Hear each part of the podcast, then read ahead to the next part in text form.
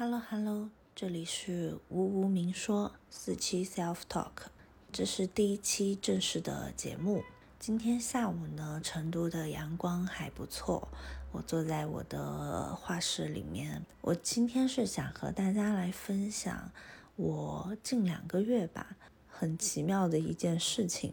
我的妈妈在很认真的劝我出家这件事。我妈妈是信仰的藏传佛教。就是为什么会有这么一个事情的发生呢？可能要从年底那段时间到过年前我的一个状态开始说吧。我那段时间我不知道是不是呃所谓的冬季有一点情绪的波动，反正我那段时间就觉察到了我有点不太对劲，就是打引号的不对劲，有点不一样了。我发现这个事情是因为我平时我要工作上要做很多创作和表达，我发现我这方面的欲望在降低，就出奇的低，甚至还有点无欲无求了。对物欲、社交的欲望都降得很低，包括哪怕是吃饭，每天吃饭都吃不了多少，就觉得很神奇，是不是要 成仙女了？我相信状态和情绪就像能量一样，它是流动的，它不是一成不变的一个东西。我也没有说自己要一直保持一个顶峰值的状态，我觉得也不大可能实现。我平时呢也喜欢自己待着，去沉淀，去做一些反思，或者自己在家玩，做一些创作。那段时间都没有了，就看似整整个人很平静。我就觉得我成长的是，原来我可能会不大能接受这种状况，原来我会设法想把这些看似停下来、慢下来的这些空隙给填满，用可能哪怕是去见见朋友、出去旅游，或者在家自己看书、追剧都好。我发现我这一次允许了自己，也接纳了这么一个状态，甚至觉得很神奇、很好奇，去看一看我这样子的状态下，它到底会发生些什么，它朝哪个方向发展，会改变些什么。所以我就没有强行的去做一些改变，就真的客观的吧，跟随自己的感受和心去看一看这个状态开始了之后。前期几天我就可能是刷刷剧或者刷刷社交平台，但刷了一两天之后就不感兴趣了，也觉得很没有意思。然后但是看书、看电影这些都看不进去，我就选择了就什么都不干。有时候放点歌，允许自己就待着，自己和自己待着就很神奇。突然有一天下午，我就突然很想看书了。我就在书架上找了一找，又在电子书里面找了一下，看到有一本我没有去看完的书，是阿德勒的。因为我之前很喜欢阿德勒的书，看过他的《被讨厌的勇气》，我相信大家可能也看过。我觉得真的这个过程像我自己引导我、带领我去找一些方向和答案。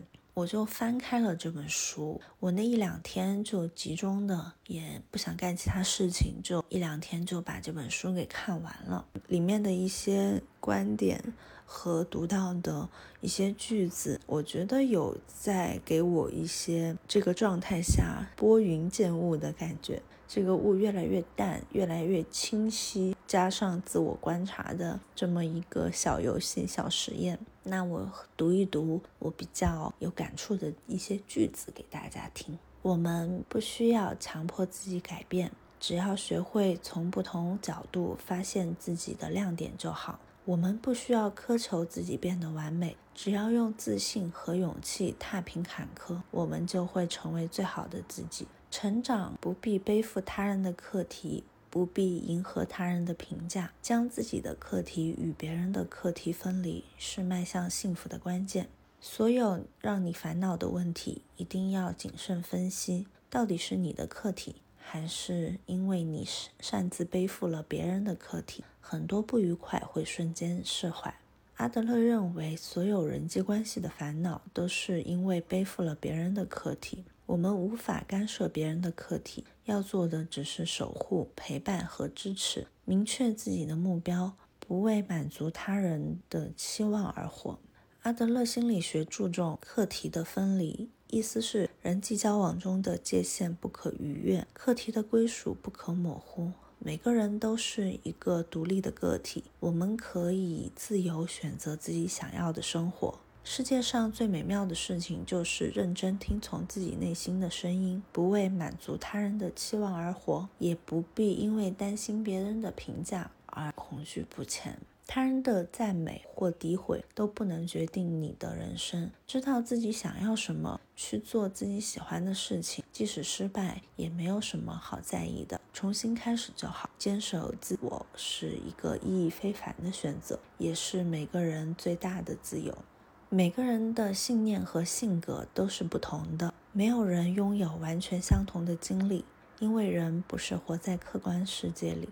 别人所说的话、所做的事，都是他们自己世界观和价值观的投影。创造自己的生活，承担自己的问题，按自己的生活方式生存，并由自己决定要不要改变。他书里面也讲到了一些建立归属感的事情。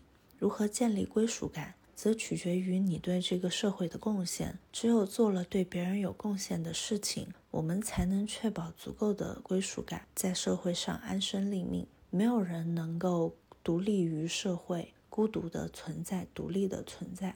真正的幸福不是通过自己强加于他人的意愿而完成的，主要是通过自己对他人的贡献感来实现的。帮助他人，给未来留一个美好的可能，给自己的生存留一个空间。我觉得这些话真的在我这个自我观察的小游戏里面，给了我很多的方向。既然可能这个时期我看似比较。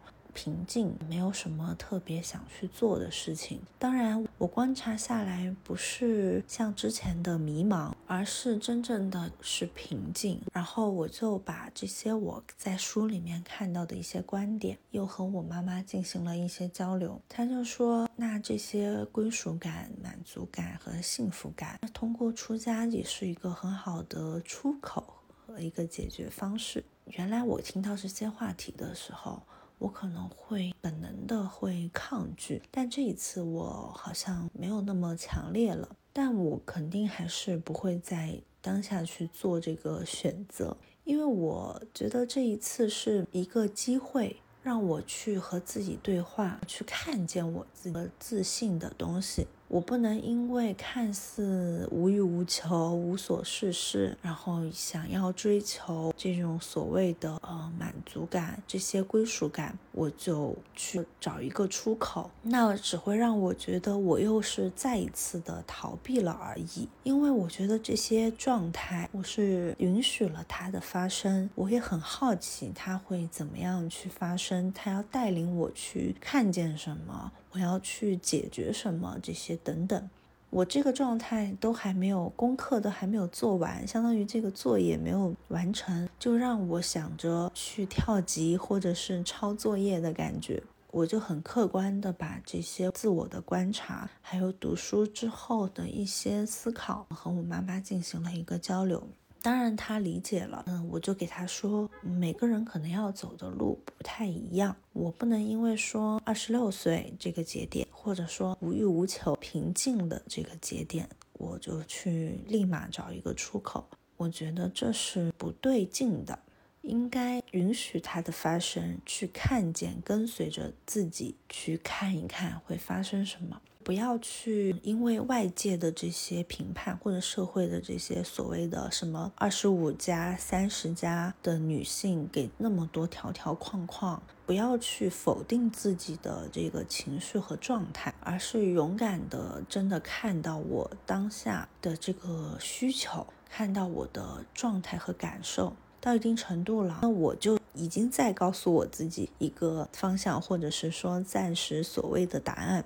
这一次也是呀，这一次引领了我去看了这些书，有了这些思考，我才会这么想，而且很神奇。那这一切可能归功于我这几年断断续续的在做一些冥想和内观的行动。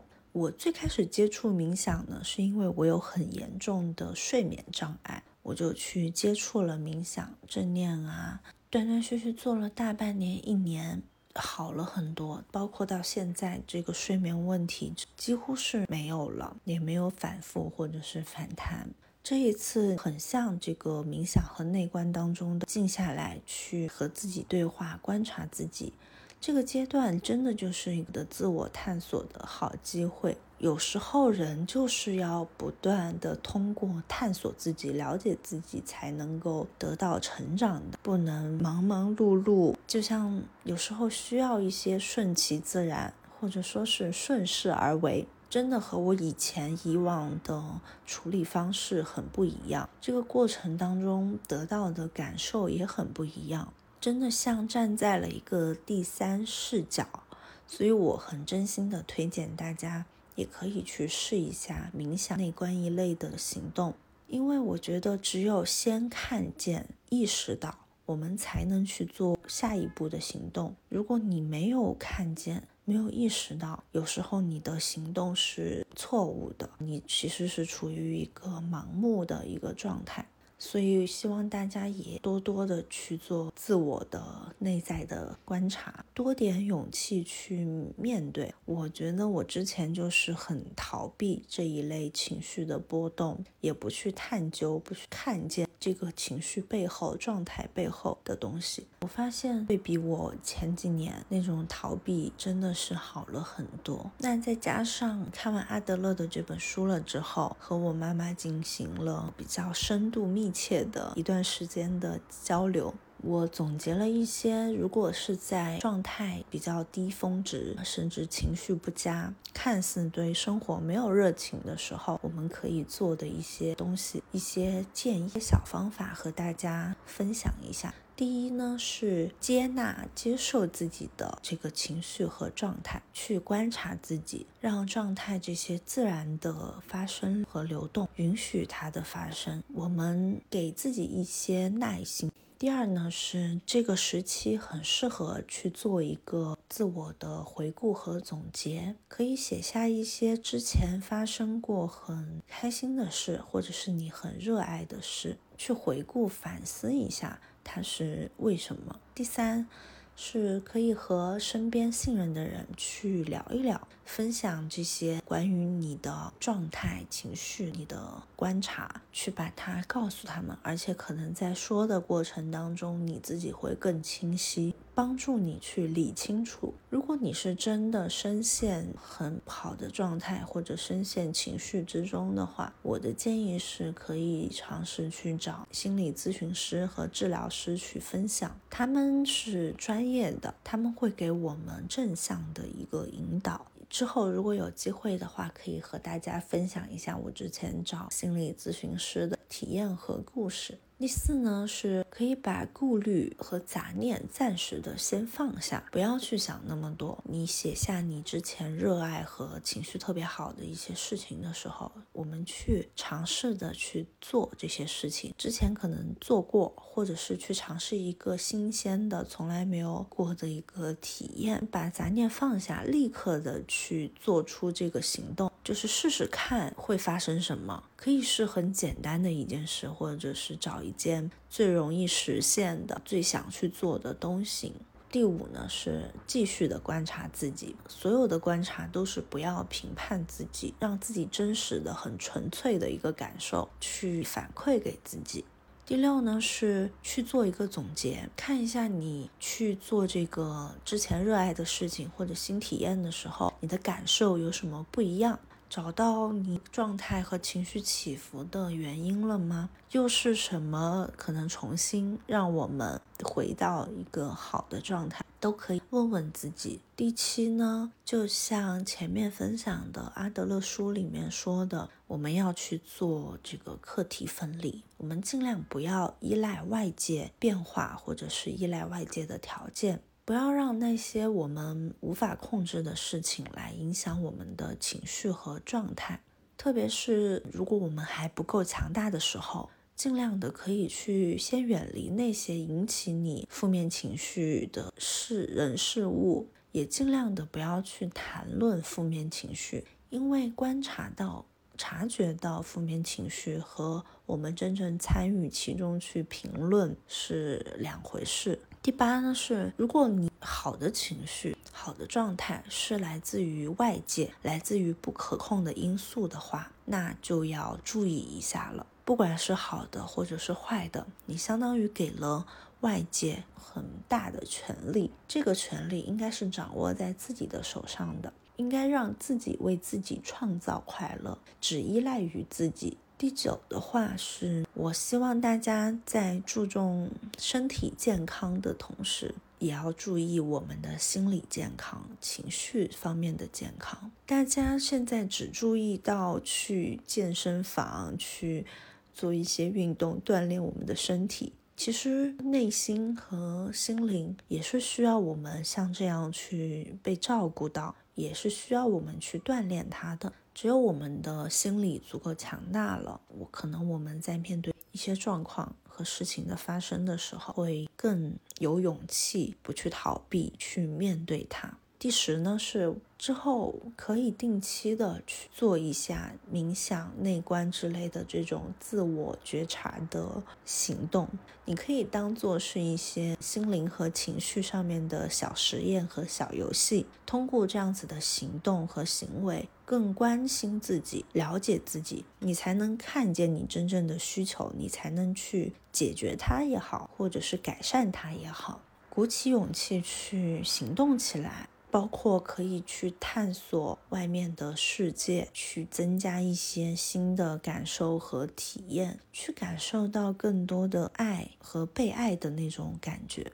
最后呢，是我们不要觉得这些不好的状态、低峰值的状态，或者情绪不太好，或者是迷茫、对生活没有热情等等，能量低的时候，都是很正常的。就是大家都一样，没有人能没有烦恼，谁都会有坏情绪、低能量的时候。这个时候就可以当做一次自我观察和自我去对话的机会，去放掉那些你不可控的。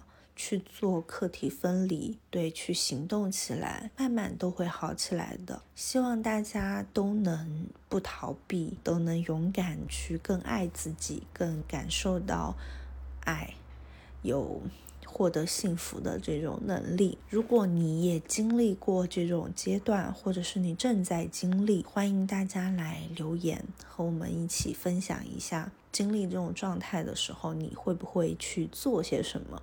小 tips 可以分享给大家。那在新的一年，也是马上到我的生日了，到水瓶座满月，水瓶座时代也开启了。希望大家有新的状态，希望大家都更爱自己。那我们下一期节目再见啦！